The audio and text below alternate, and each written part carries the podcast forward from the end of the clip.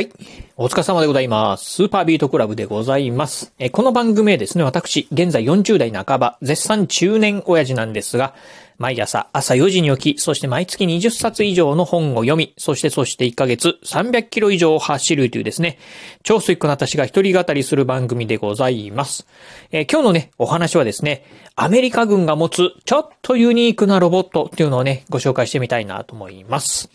えー、今ね、このね、ラジオ収録しておりますのが、2022年4月の17日でございます。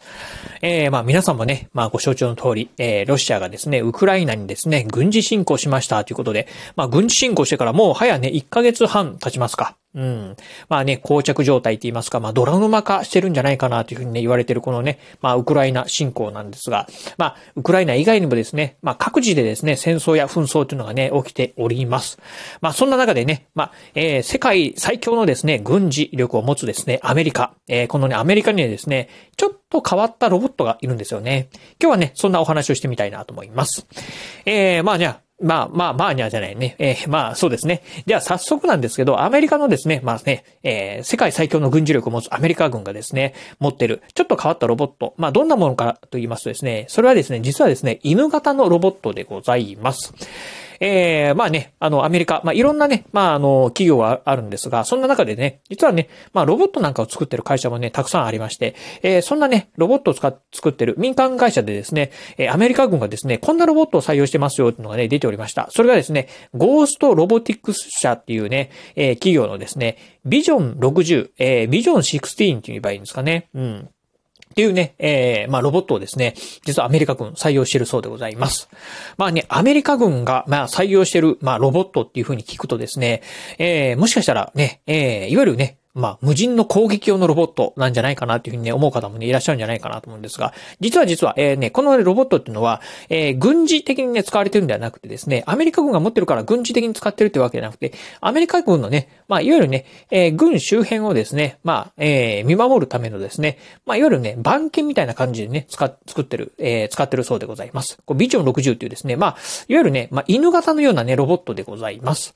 えー、これね、まあ、大きさもね、あの、この、えー、ゴーストロボットティックス社というところにね、書いてたんですが、えー、まずですね、重さがですね、えー、45.4キロだそうでございます。まあ女性、大人の女性ぐらいのね、体重なんですかね。うん。そしてね、えー、大きさ、まあ、た、お、うんとね、うん、身長とかはね、書いてないんですが、多分ね、まあ、いわゆる中型犬ぐらい、うーん、まあ、あどうでしょう。えっ、ー、と、ゴールデンレトリバーとかね、あれぐらいのね、サイズのね、犬、えー、犬とね、同じぐらいのね、サイズなんじゃないかなと思うところでございます。えー、そしてね、このね、ロボットなんですが、防水、いい、えー、性能も持ってまして、なのでね、多少ね、水にバチャバチャっと濡れてもですね、全然平気ということでございます。そしてね、えー、めちゃくちゃ寒いところでも、えー、暑いところでもね、OK ですよということで、えー、寒いところはマイナス45度、そしてね、暑いところはね、えー、55度までですね、耐えれるそうでございます。えー、そしてね、まあ、このロボットなんですが、走るのもね、非常に速いというところで、えー、トップスピードはですね、えー、秒速3メートルだそうでございます。秒速3メートルなんで時速に直すと何何キロになるんですかね。うん。ちょっとね、計算できないんであれなんですけど、うん。まあ非常にね、まあ足も速いというところですね。そしてまあこれね、あの、いわゆるね、ロボットなんでね、まあ、あロボットと言ってもね、勝手に、動くわけではなくて、まあ当然ながら誰かが操作、えー、するというところなんですが、実はね、えー、非常に離れたところからでもですね、遠隔で操作できるところで、えー、マックス離れて、えー、12.6キロまで離れてもですね、遠隔で操作できるそうでございます。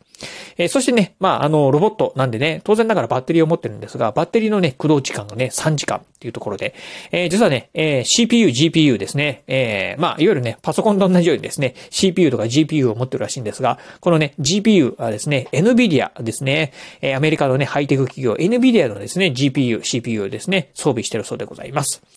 えー、そしてですね、えー、まあ、重量ですね、荷物もね、運べるようということで、まあ、最大のね、その積載重量がですね、9キロだそうでございます。この辺はね、ま、まあ重量がね、もともとこのロボットのね、重量が45キロということになれば、まあ、9キロぐらいがね、まあ、それぐらいなのかなっていうところですよね。うん。えー、そしてですね、あの、えー、これがですね、えー、アセンブルということなんでね、えー、最大ね、えー、15秒ですか。うん、アセンブルってどういう意味なのかな？えー、あ、そう、うん、よくわかんないな。うん、そこのところはね、ごめんなさい、よくわかんないんですけどね。まあ、という感じでね、このね、犬型ロボットなんですが、えー、実はね、今ね、このね、アメリカ軍のですね、ティンダール空軍基地というところでですね、番犬としてね、働いてるそうでございます。まあ、番犬ですね、今まではね、こう、シェパードがですね、あの、犬のシェパードがですね、番犬として働いたらしいんですが、今ね、このシェパードの代わりにですね、この、まあ、えー、まあ、えー、無人ロボットですね。ロボット、えー、ロボット犬って言えばいいのかな？っていうのはね、働いてるそうでございます。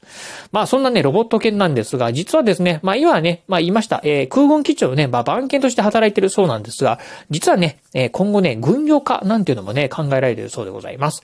えー、このね、まあ、いわゆるね、まあ、ロボット犬のですね、背中部分ですね、まあ、荷物をね、乗せることはできるんですが、その背中部分に、まあ、いわゆるね、まあ、あまあ、うん、えー、鉄砲的なものをですね、背負わしてですね、そしてね、まあ、いわゆるね、うん。あの、無人でですね、えー、遠隔からね、それをね、操作するということもね、もう実際にできちゃうそうでございます。そういったね、今後はね、軍用化もね、考えてるそうなんでね、うん、まあできればね、こういうね、まあいわゆるね、まあ無人のね、えー、ロボット、うん、犬型ロボットのですね、まあ、が戦争にね、えー、出ていくようなね、ことがね、ないようなね、時代になればいいんですが、まあ今ね、ちょうどね、そういったこうね、ロシアがね、ウクライナにね、軍事侵攻してるっていうね、タイミングもあるんでね、今後どうなるかわかりませんが、まあそんなね、ロボットなんかもアメリカ軍はね、いろいろとね、今ね、研究開発ね、してるそうなんで、もしかしたら、うん、数年後、そういったね、まあ、軍事用ロボット、えー、犬型軍事用ロボットとしてですね、えー、戦場にね、派遣されることもね、あるのかもしれないなっていうところでございます。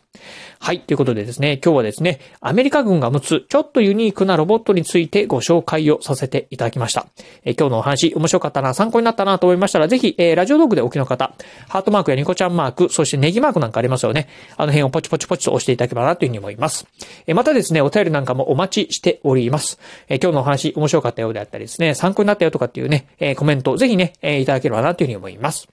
え、そして最後、私ね、ツイッターもやっております。ツイッターの方は、このラジオの配信情報以外にも、あと YouTube だったり、ブログなんかも毎日配信更新しております。ラジオに YouTube にブログ、毎日配信更新情報なんかをツイッターの方でツイートしておりますので、ぜひよろしければ私のツイッターアカウントの方もフォローしていただければなというふうに思います。はい。ということで、今日はこの辺でお話を終了いたします。今日もお聞きいただきまして、ありがとうございました。お疲れ様です。